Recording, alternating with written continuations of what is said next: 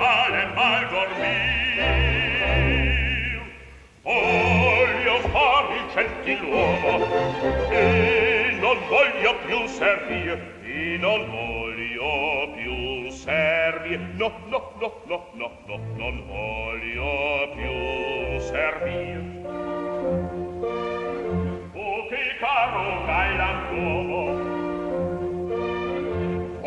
Star dentro con la bella ed io fa la sentinella, la sentinella, la sentinella.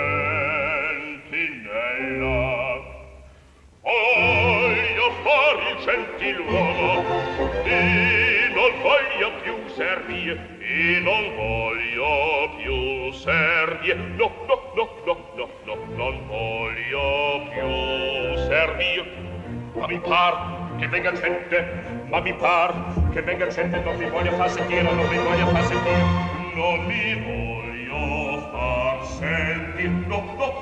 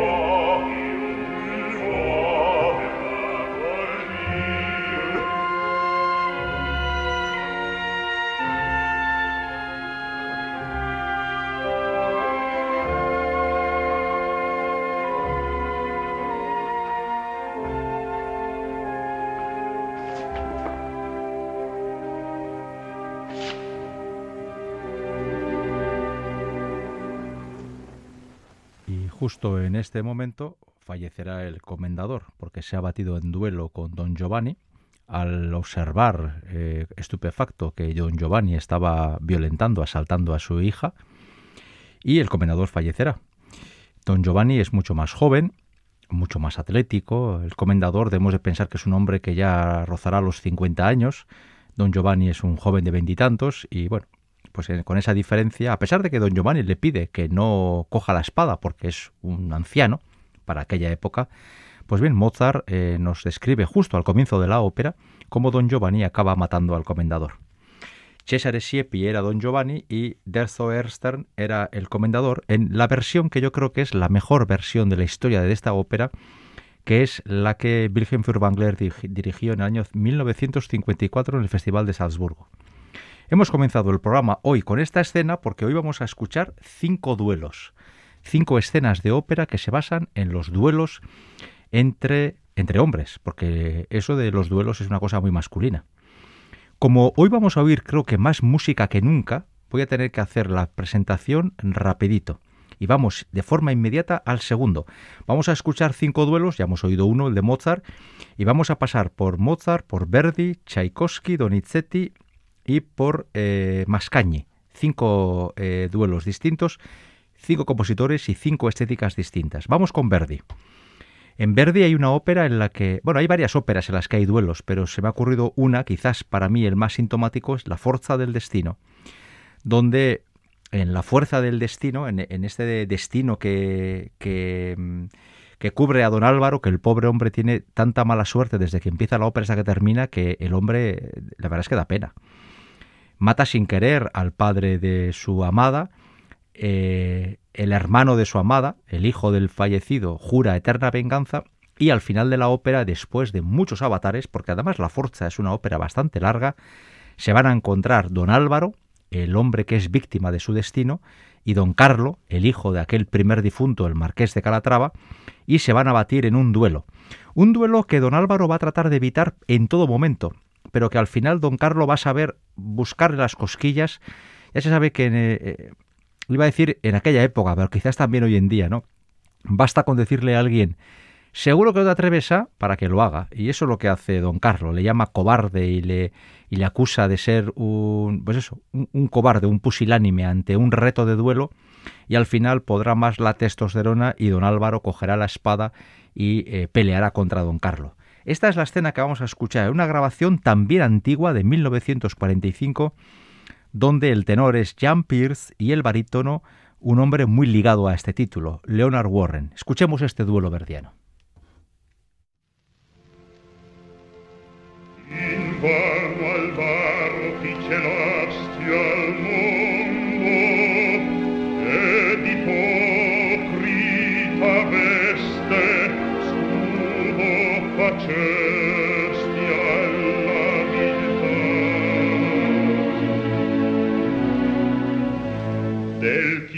trove t'ascondi mi mia la via, l'odio e la sete di vendetta.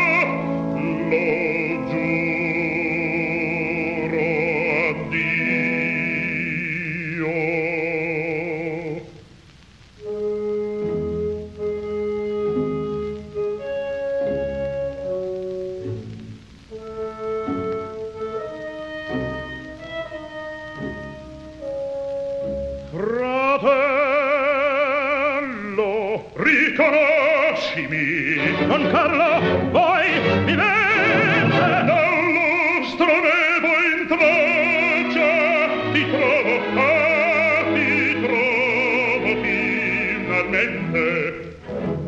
Col sangue sol cancella sì l'infamia ed il delitto. Ch'io ti pulisca e scritto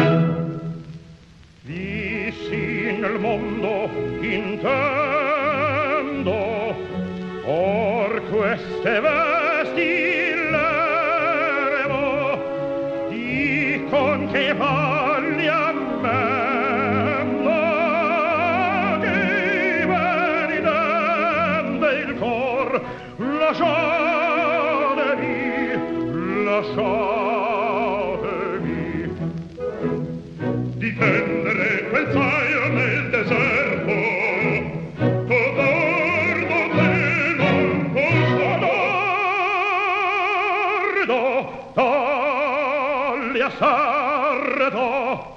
No! No! Assistivi!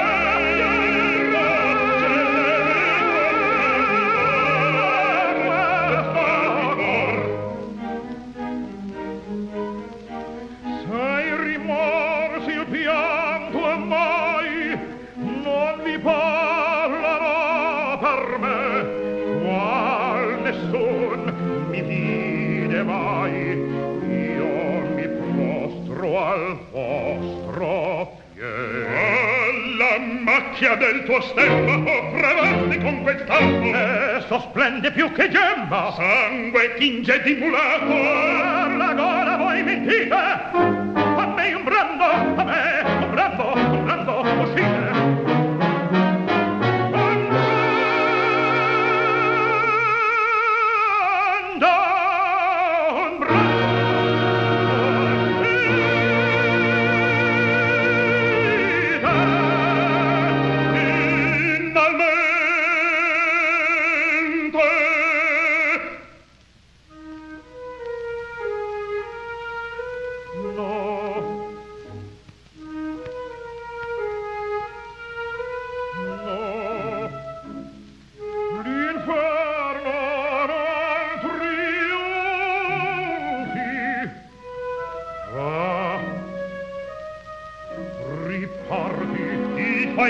me di me scherno ah. sora me comisurarti obiglia come la corre di consacrar di giorno ah, segnati la tua sorte, forte, forte, forte, forte, forte, forte, forte, forte, forte, forte, forte,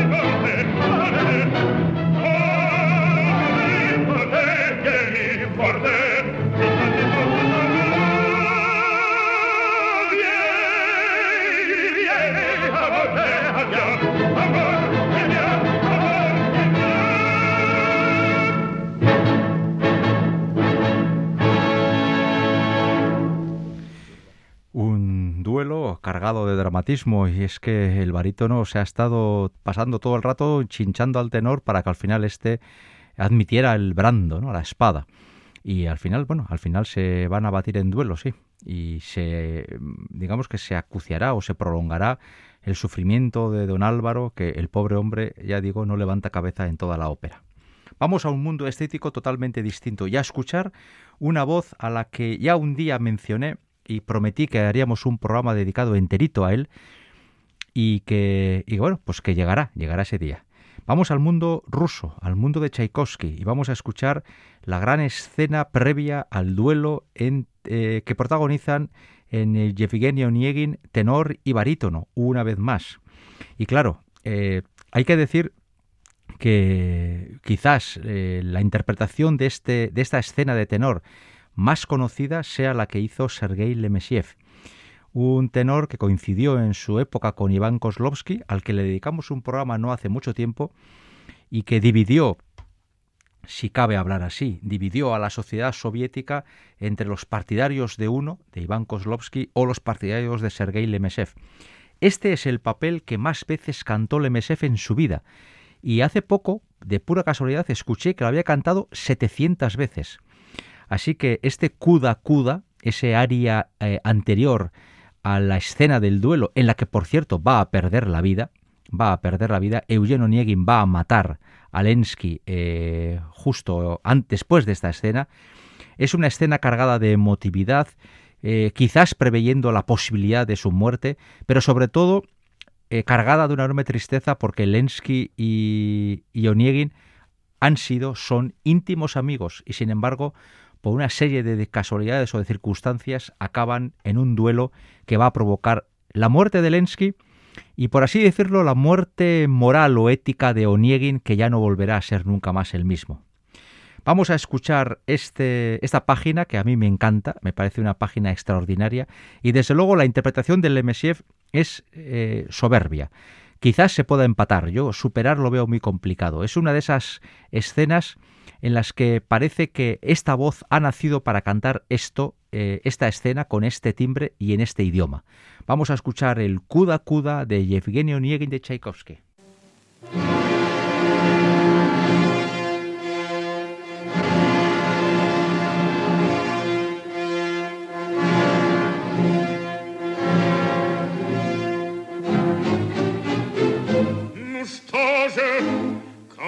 Кажется, противник ваш не явился. Явится сейчас. Но все же это странно мне немножко, что нет его. Седьмой ведь час, я думал, что он ждет уж нас.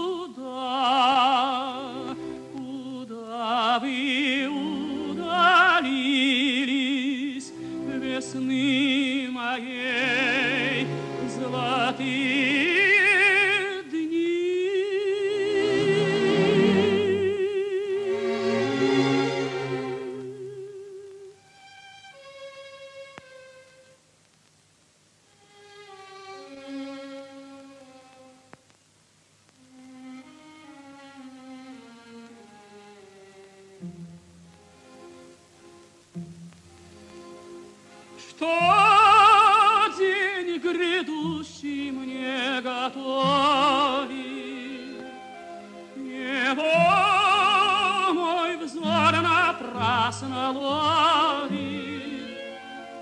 В глубокой тьме таится он. Нет нужды прав судьбы закон. Подоли я стрелой пронзенный, или мимо пролетел.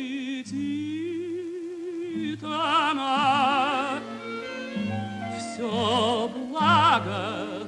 Бдения и сна. Приходит час определенный,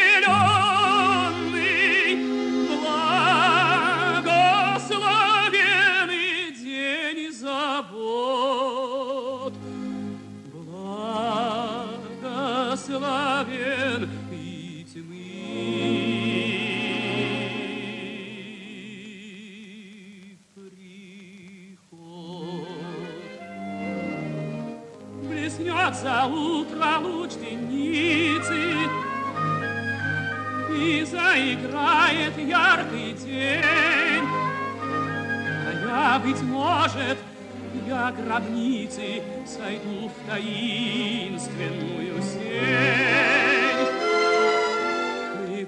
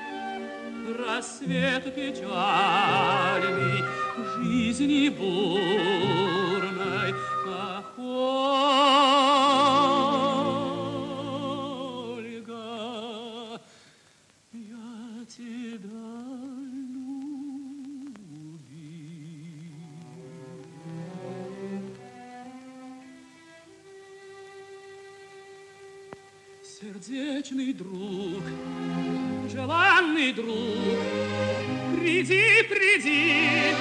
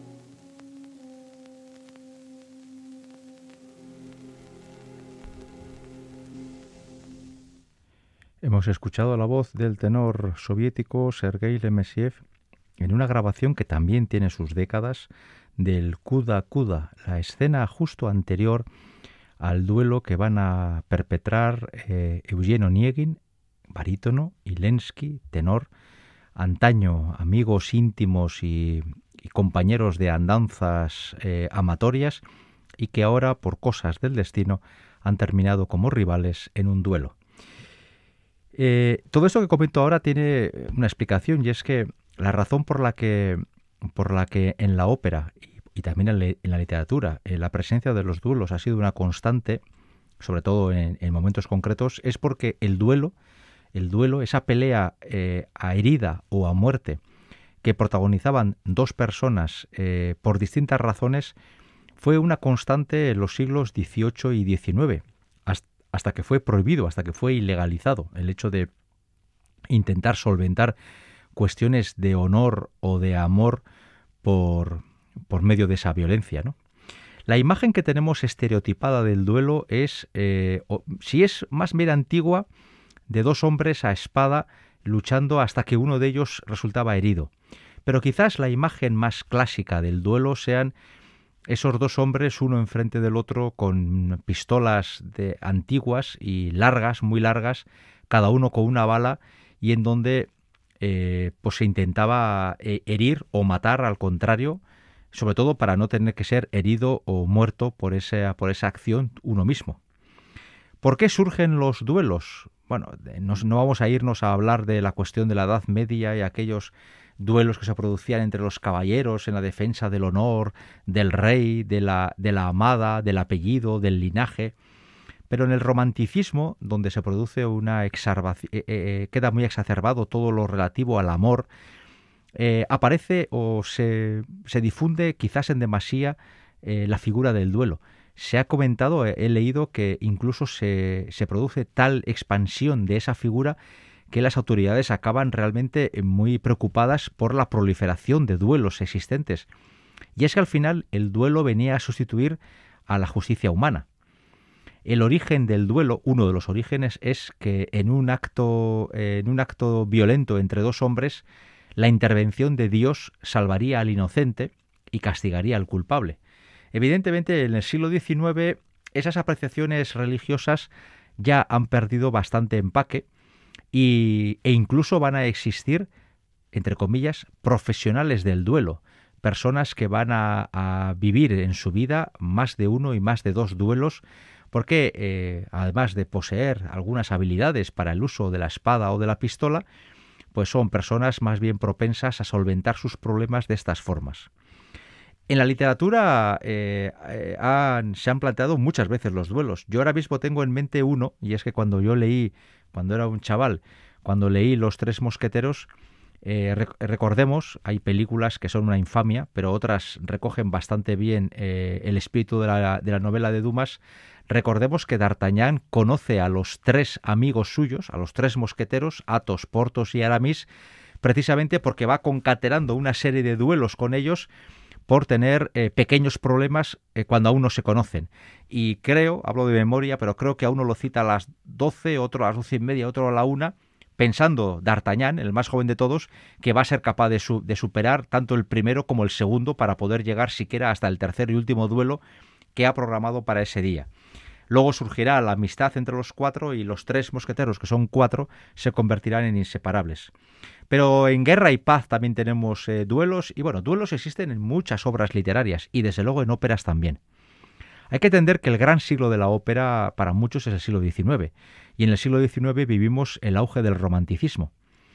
Eh, en ocasiones hemos, hablado de cómo el amor eh, queda muy reflejado en muchas obras eh, operísticas del siglo XIX y desde luego, por poner un caso, eh, Tristán e Isolda, que puede pasar por ser seguramente la gran ópera del romanticismo exacerbado, tiene también en sí un duelo, el duelo que tienen Tristán y Melot y que Tristán va a reventar, el duelo, al dejarse herir por Melot porque eh, una vida sin Isolda para él no es vida alguna y prefiere morir. ¿no? Es un duelo que queda eh, por así decirlo, quebrantado por la actitud de uno de los duelistas. Pero hoy hemos elegido cinco duelos y la verdad es que podríamos elegir otros tantos más, porque eh, en la ópera, que se tiende muchas veces a, exagerar las posturas o, los sentimientos de amor de los protagonistas, pues el duelo aparece con bastante eh, frecuencia. Recordemos que los duelos se hacían fundamentalmente por tres razones.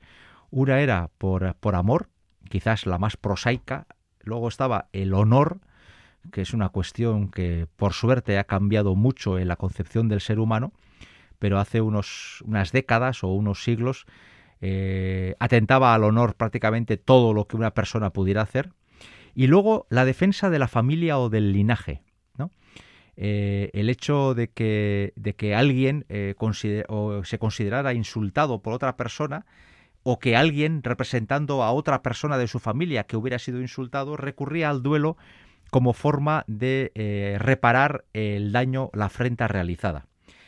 Eh, hemos empezado hablando del dúo, del duelo, perdón, de Don Giovanni y el comendador. Y el comendador reta a duelo a un joven con el cual no tiene casi nada que hacer porque quiere respetar el honor de su hija y el honor de su familia. Eh, es entendible que un padre no pueda mantenerse impasible ante el intento de asalto de un desalmado a su hija. El segundo duelo entre don Álvaro y don Carlo es un duelo distinto porque aquí se mezcla un elemento que muchas veces no aparece en los duelos, pero aquí sí, que es el del odio.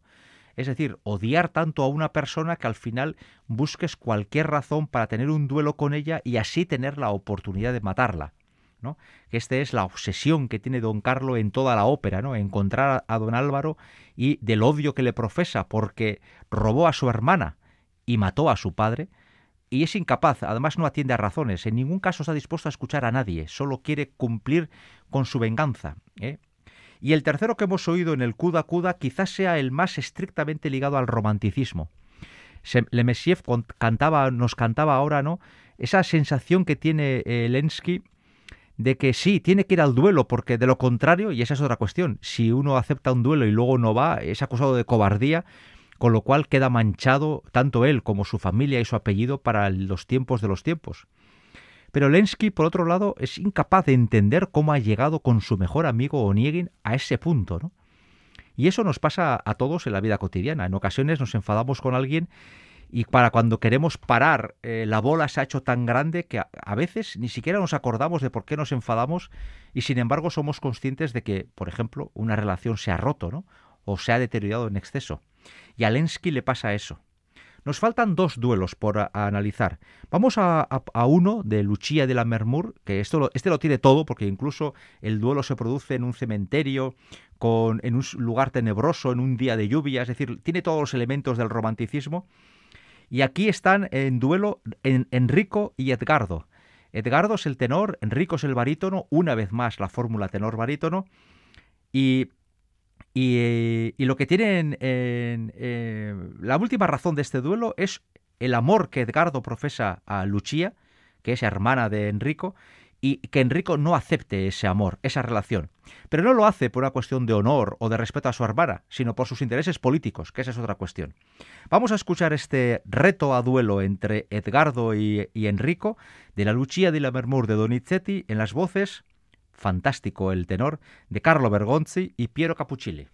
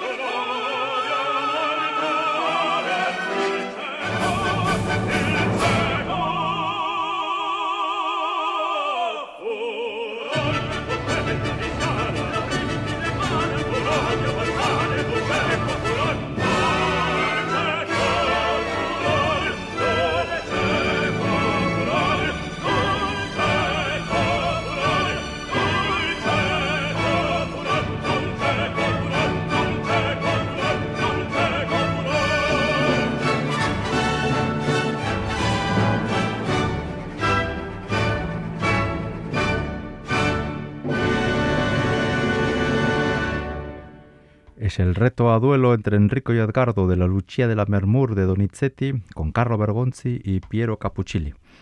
Estamos terminando ya el programa 213 de Ópera ON aquí en Radio Vitoria. Iñaki Pérez en el apartado técnico y un servidor Enrique Bert ante el micrófono somos quienes hemos construido esta propuesta en torno a la figura del duelo. Del duelo, esa pelea entre dos personas eh, por distintas razones que han sido reflejadas en la ópera eh, en estéticas y en momentos distintos. Nos queda una para terminar, una que casualmente no hace mucho también la escuchamos cuando hablábamos de Caballería Rusticana, la ópera de Pietro Mascagni, y es que esta ópera, que es muy cortita, termina precisamente con un duelo, el duelo entre Alfio y Turidu. Turidu ha cometido un error importante y es eh, tener un afer eh, amoroso con la esposa de Alfio. Y Alfio y Turidu, que son sicilianos o que son del sur de Italia, pues ya saben cómo se gastan esas cosas por esos lares. Cuando se atenta al honor de un hombre, y el honor de un hombre reside sobre todo en la fidelidad de la mujer, pues entonces se reta a muerte y así va a concluir la ópera. El protagonista de la ópera es Turidu, el tenor, mientras que Alfio, adivínenlo, es un barítono. Es de los cinco duelos de hoy, cuatro los han protagonizado tenor y barítono. Solo el primero, de Don Giovanni y Comendador, estaba encarnado por barítono y bajo, los únicos, y por supuesto todos hombres, porque ya se sabe que esto de eh, hacer duelos para solventar cuestiones de honor, de amor o de familia era muy cosa de, de lo masculino, del hombre. Pues bien, Alfio y Turidu van a tener el duelo y casualmente en esta ópera el duelo se va a hacer fuera de escena. En la escena, normalmente, lo que vemos es a mamá Lucia, la madre de Turidu, y a otras personas que saben que se está celebrando fuera de escenario ese duelo entre estos dos hombres. Y al final, una mujer del pueblo, una anónima del pueblo, gritará eh, como una loca, Hanno ammazzato compare Turidu, han matado al, compadre Turidu. Y así todo el pueblo sabrá que el vencedor de ese duelo ha sido Alfio. La razón es, ya lo hemos dicho, la cuestión del honor de la familia, del honor de la persona. Alfio se casó con Lola. Lola fue antes novia de Turidu, pero una vez se ha casado con, con Alfio, Alfio pasa a ser su dueño. Y por lo tanto, ese afer amoroso entre Lola y Turidu atenta a lo más profundo del honor de la familia de Alfio y de sí mismo. Así que solo le queda una forma de reparar ese honor castigado, y es matar a quien ha profanado a su esposa. Poco importa a quién ame Lola, poco importa si Lola y Turidu se amaron antaño, poco importa por qué se casó Lola con Alfio. La verdad es que poco importa nada, porque para Alfio solo hay una cosa importante, es su, su honor, y para ello ha de matar a quien lo ha mancillado. Por cierto, siempre me ha pecado la curiosidad de saber qué haría luego Alfio con Lola, porque conociendo el percal es bastante probable que también le sometiera a un castigo físico bastante cruel, ¿no? Pero eh, es otro estereotipo del romanticismo llevado al extremo, donde en algunas culturas donde la propiedad de la mujer era algo que se tenía muy claro, eh, cualquier ofensa realizada por o a través de las mujeres había de solventarse con sangre. Así que terminamos este programa 213 con la escena final de Caballería Rusticana, con el duelo entre Alfio y Turido, que, insisto, ocurre fuera de escena. Turido va a ser el tenor Giuseppe Di Stefano.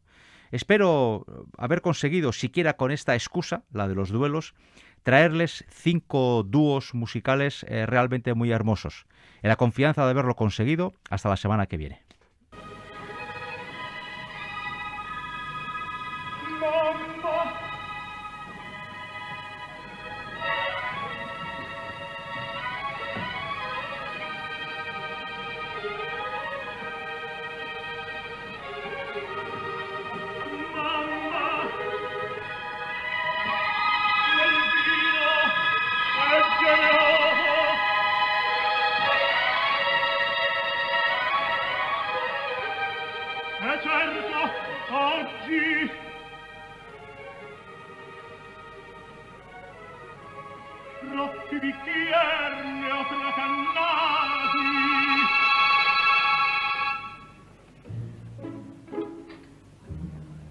Vado fuori alla terra.